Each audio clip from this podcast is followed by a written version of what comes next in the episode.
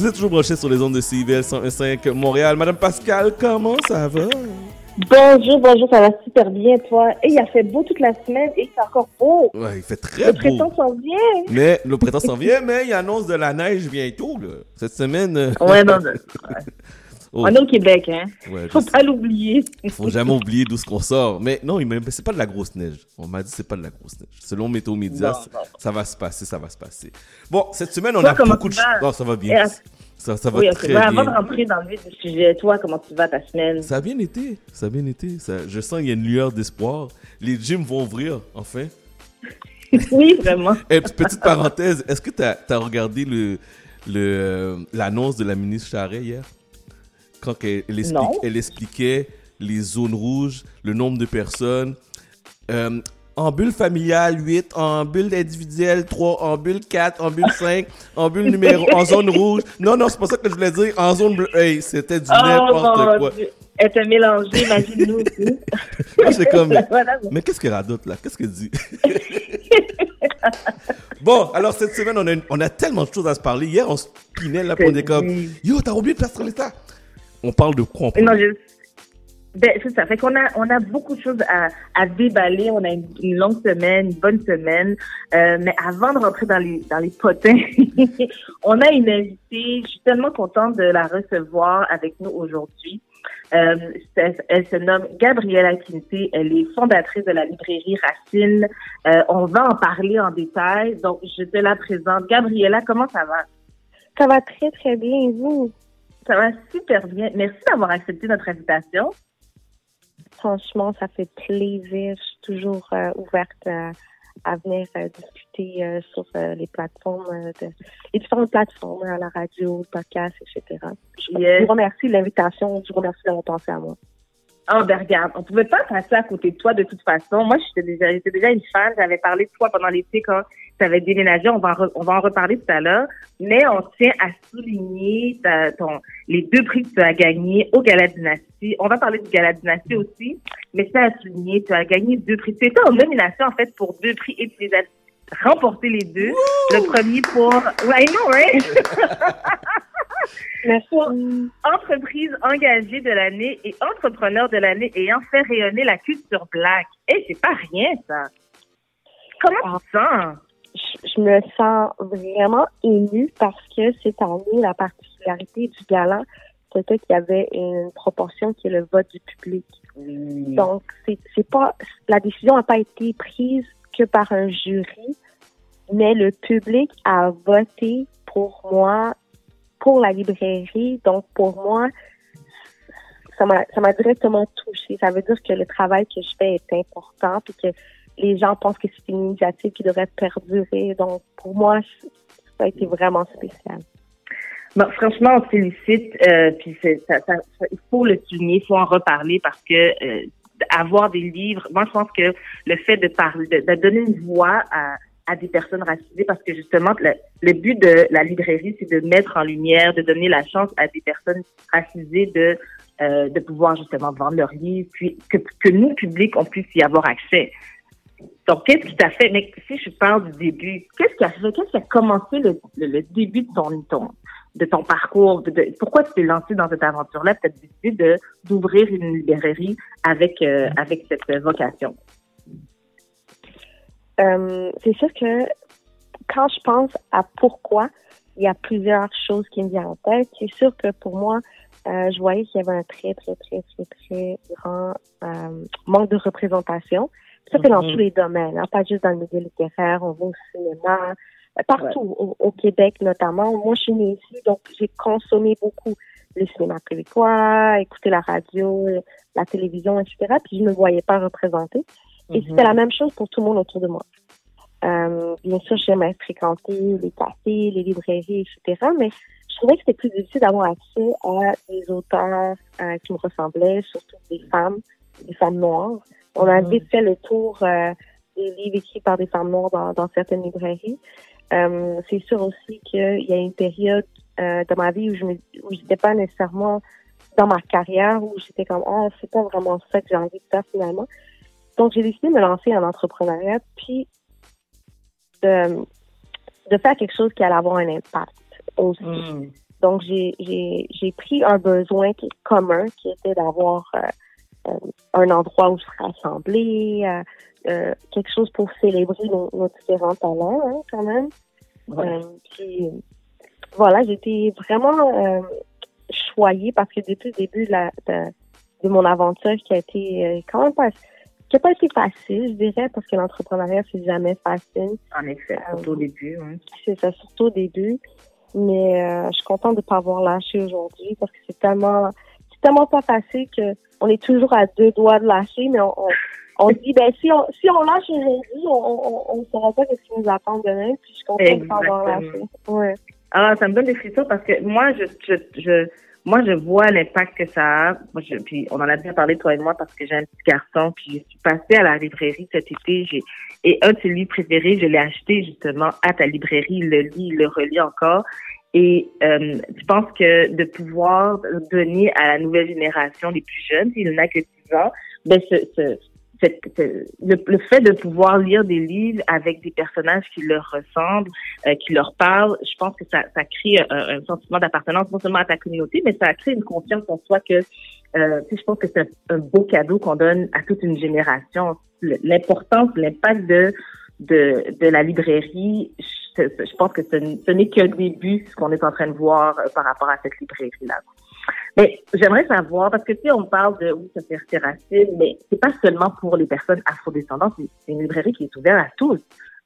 Comment est-ce que comment est-ce que tu vois ça, toi, par rapport aux, Absolument. Euh, c'est sûr que ça n'a pas été facile au début parce que euh, on, à cause des, circonstances actuelles, euh, donc les médias nous, nous, nous, donne une image où euh, c'est un endroit pour les personnes noires.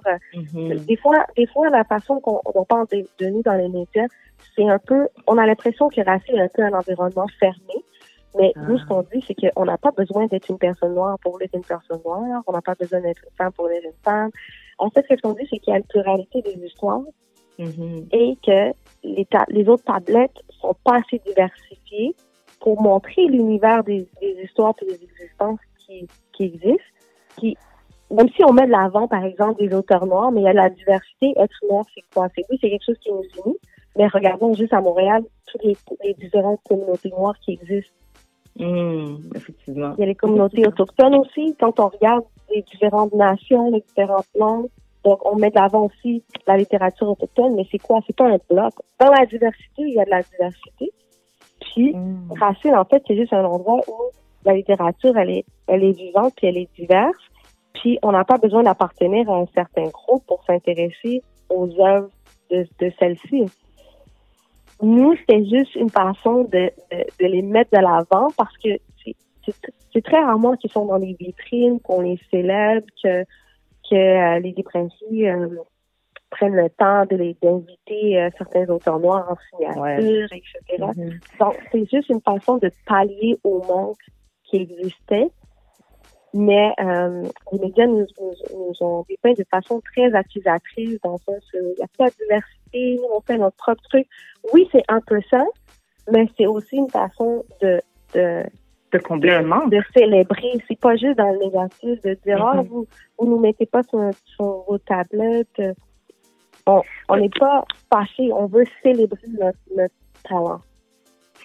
Mais c'est important de le mentionner, de le rementionner parce que trop souvent, tout comme le gala dynastie, je pense que euh, le gala a reçu le même genre de critiques à travers les années, puis on semble toujours avoir à se défendre que non, c'est pas parce qu'on veut se séparer ou mais c'est vraiment plus se célébrer parce que des fois on se sent pas nécessairement représenté à d'autres à d'autres niveaux.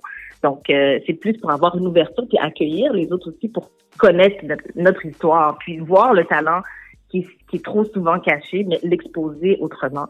Écoute, je veux savoir euh, c'est quoi la prochaine étape? Parce que moi je suis passée. Maintenant vous êtes rendu étiez à Montréal-Nord auparavant, maintenant vous êtes rendu sur cette terre L'été s'en vient. La, rue Saint-Hubert a été complètement rénovée, propre. C'est parfait pour euh, se promener justement. Donc, on va probablement souvent passer devant devant la librairie. C'est quoi les prochaines étapes pour la librairie? Comment est-ce que tu vois ça dans les prochaines années?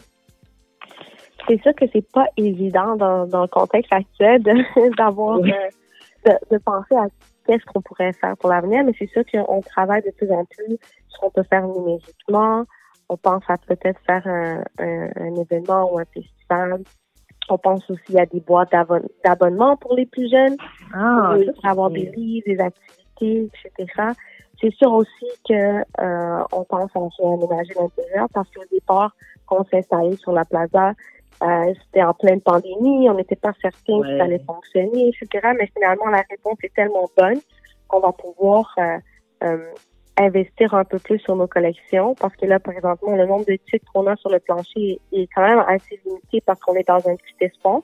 Mm-hmm. Mais on va faire euh, des, des, arrangements à l'intérieur pour pouvoir accueillir plus de livres, puis développer plus de, de collections, développer aussi le côté bande dessinée, livres de cuisine, etc. Donc, il y a cet aspect-là qu'on travaille euh, là-dessus. Ah, mais écoute, je, le temps file. J'ai tellement de questions, mais je te souhaite beaucoup de succès. Je souhaite à l'entreprise, la librairie dans son ensemble, beaucoup de succès je sais que je, je tiens à dire que maintenant vous avez même rajouté une, une, une machine euh, de Pac-Man. Donc, de Pac on va avec nos enfants. Oui. Oh oui. Des fois les enfants, ben oui, ça vaut la peine de se déplacer, d'aller avec les enfants. Puis si jamais ils commencent à s'anner, ben ils peuvent aller jouer un petit cinq minutes sur la machine.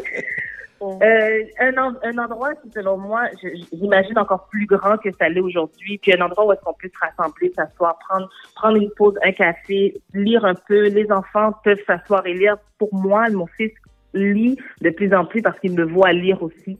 Donc, mhm. euh, de, de, créer un espace comme ça pour, euh, pour, pour notre communauté et pour tout le monde, pour qu'ils puissent continuer à, à découvrir ces auteurs. Euh, je te félicite, ma chère. Vraiment, beaucoup de succès à long terme. Tu as des tu veux rajouter quelque chose? Félicitations. Je te suis depuis longtemps.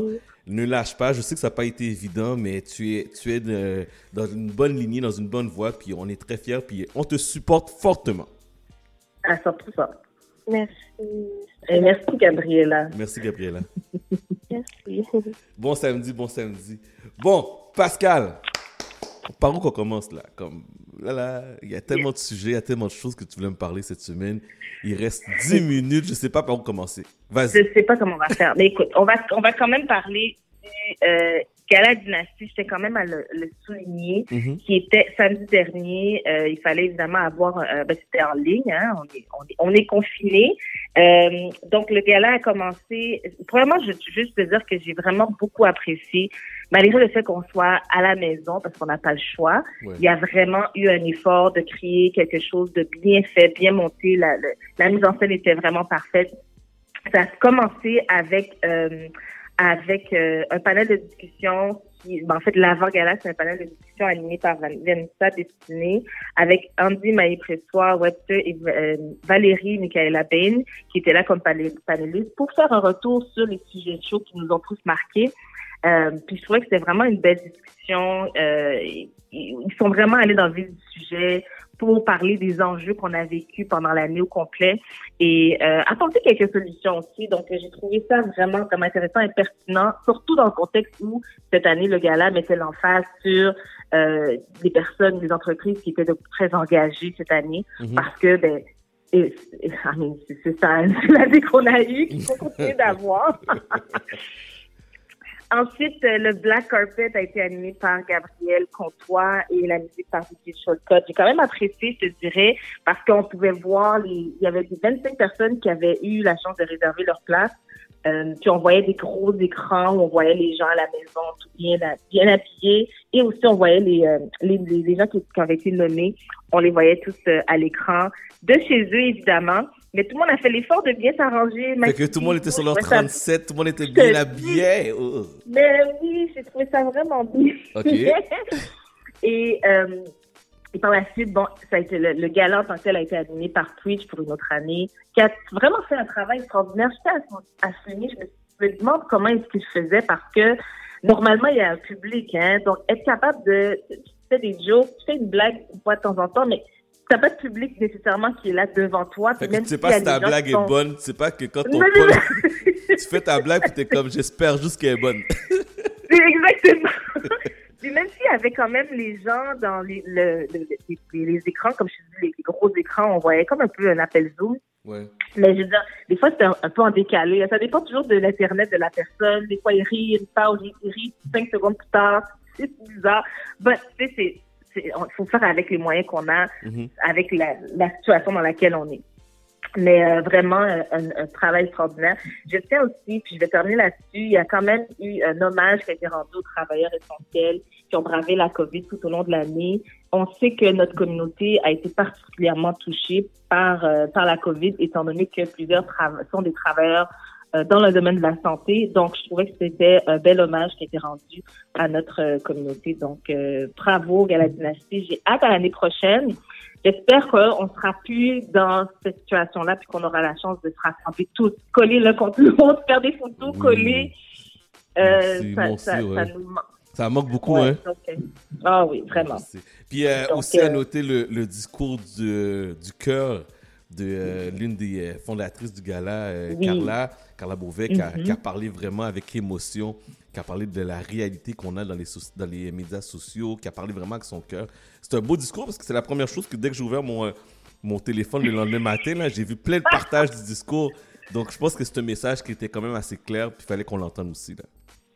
Ben, je pense que oui. Et tu sais, c'est quand même la cinquième année que le gala existe. C'est pour moi de voir qu'un gala de cette envergure existe encore. Je pense que tu, tu le sais, toi et moi. euh, ça, on- ça fait, je, je pense pas qu'on avait vu un gala de cette envergure-là durer aussi longtemps, Non.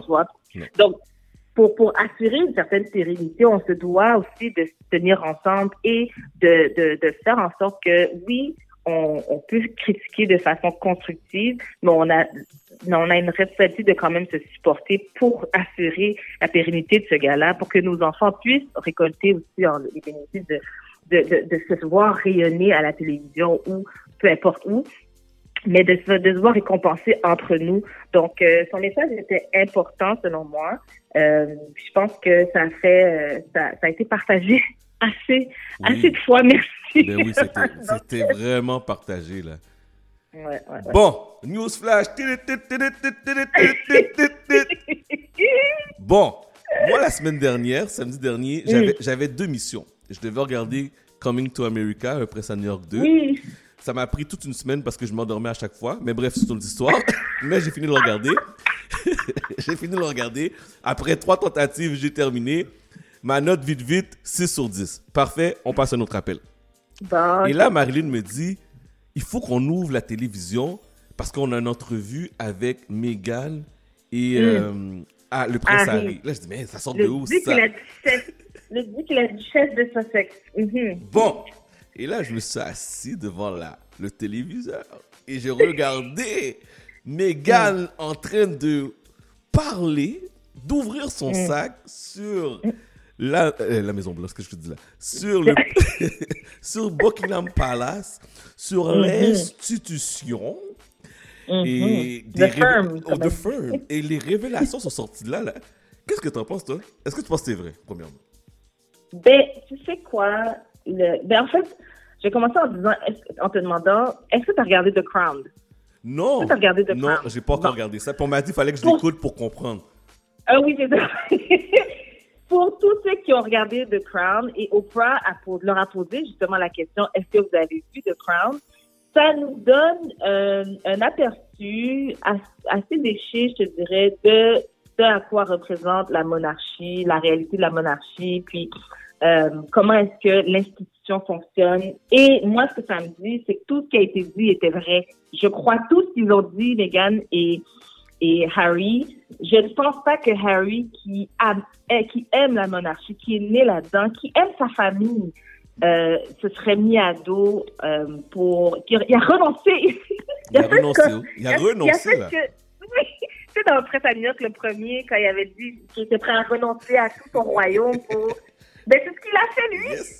Il a renoncé à son royaume pour pouvoir être avec la femme qu'il aime, et sur- mais surtout pour protéger sa famille. Fond, moi, c'est ce que j'ai compris.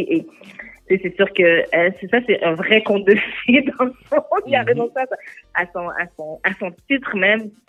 Euh, moi, je crois à tout ce qu'ils ont dit. Il y a eu des allégations de, de racisme. Le prince, euh, le prince Archie. En fait, Archie, je peux même pas dire le prince. Le Archie qui est le fils de Meghan et Harry, leur premier enfant. Euh, apparemment, il n'aurait pas de titre, un titre de prince. qui normalement est ça fait partie de son droit acquis à la naissance, comme tous les autres enfants, comme les enfants de, de, son frère William, du, du, prince William. Mhm. Euh, et il y a eu des, des, des, conversations par rapport au fait que, des, en fait, des inquiétudes sur la, la couleur potentielle qu'aurait le petit Archie, parce que, étant donné que euh, Meghan est, euh, sa mère est noire, euh, interraciale, donc pour moi, ce genre de commentaires-là, je pense pas que ça, ça semble pas farfelu. Je pense qu'il y a réellement eu des conversations par rapport à ça. Et c'est pas Megan qui les a inventées, c'est des conversations qui ont eu avec, qui ont eu lieu avec, avec euh, Harry directement. Mhm. et, et, et, pour moi, moi, je crois à tout ce qui, ce qui a été dit. Euh, je veux juste souligner que la popularité de Meghan et Harry ont chuté. Ont chuté euh, ça a depuis chuté temps-là? En Angleterre. Par contre, dans le reste du monde, Ça a augmenté? ça a monté en flèche. Aux États-Unis, leur popularité a monté en flèche. Euh, au Canada aussi, à travers le monde. Euh, je te dirais que euh, ça a chuté, mais ça dépend de la génération. Puis il y a un sondage qui est sorti. Au niveau de la génération qui est 45 ans et plus, ils sont contre tout ce qui a été dit, ils ne doivent pas croire de tout ce qui a été dit contre la monarchie. Tandis que la, plus jeune génération, je pense qu'ils voient le monde autrement. Ils savent que le monde est en train de changer. Ils questionnent même le, le, le rôle de la monarchie ou sa pertinence.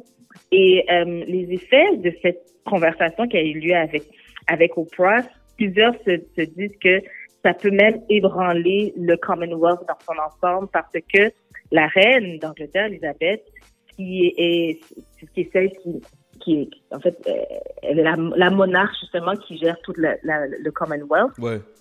dont nous faisons partie, nous le aussi au Canada. Euh, plusieurs se questionnent sur est-ce que c'est encore pertinent de faire même partie de la de, du Commonwealth? Quels, quels en sont les avantages? Euh, Nous au Canada, honnêtement, il y a vraiment je pense pas qu'il y, y, a une grosse popularité par rapport à, le, à, la pertinence de la monarchie. On paye pour ça. Hein. On, on, il y a des taxes qui Ça sont prélevées oui, pour oui, pouvoir Pour, pour que ces gens-là puissent vivre confortablement. Et toute l'institution autour veut évidemment préserver ce, cette monarchie parce que euh, ben, ils vivent de ça évidemment. Donc euh, la nouvelle génération questionne même le, le, le, sa, sa, pertinence. Euh, et donc c'est pas impossible que cette entrevue vienne ébranler toute la, la, tout le Commonwealth dans son ensemble. Présentement, Elisabeth, la reine Elisabeth, qui est en fin de vie, on va se le dire, euh, on ne sait pas trop combien de temps elle va durer. Mm -hmm. le, le, son, son, mari, à 89 ans, il, il est malade présentement. Euh, éventuellement, bon, c est, ça fait partie de la vie, elle va, elle va devoir nous quitter. Puis, c'est le prince Charles qui prendra la relève. Et plusieurs se posent la question par rapport est-ce que le prince Charles est, capable d'être assez moderne dans sa façon de régner pour garder le Commonwealth uni comme il a été sous le règne de la reine Elisabeth à voir? Euh, moi, personnellement, je ne pense pas. Je pense qu'il y aura probablement des référendums dans les prochaines années, à savoir, des choses ici au Canada. Est-ce qu'on veut encore faire partie de la monarchie ou du Commonwealth? Je pense que, moi, si je parle avec mon fils, il va se dire, mais pourquoi? Il me demande, mais comment ça se fait, on a un, on a un premier, premier ministre, on n'a pas un président? Je lui ai, je lui ai expliqué, mais parce que nous, on fait partie du Commonwealth, puis il y a la reine, puis il y a ci, puis il y a ça, pour lui, c'est comme, ça fait aucun sens. On a les mêmes droits que notre premier ministre a la même, le même pouvoir, ou presque, président, mais on n'a pas de président. Toute cette structure-là, je ne pense pas qu'elle va rester aussi solide qu'elle l'a été pendant plusieurs années sous le règne de la reine Elisabeth. Et euh, à suivre. Parfait, parfait. Bon, regarde, il faut qu'on se laisse. On m'a dit que la. J'en avais long à dire. Hein? je sais. Mais nous, on se reparle euh, la semaine prochaine. Euh, puis j'ai manqué de parler avec toi de J-Lo puis comment ça s'appelle Alex Rodriguez, mais on se parle de ça la semaine prochaine. Ah ok bon parfait. Parfait. Bonne semaine ma chère Pascal. Merci toi aussi. Merci, bye bye, bye bye.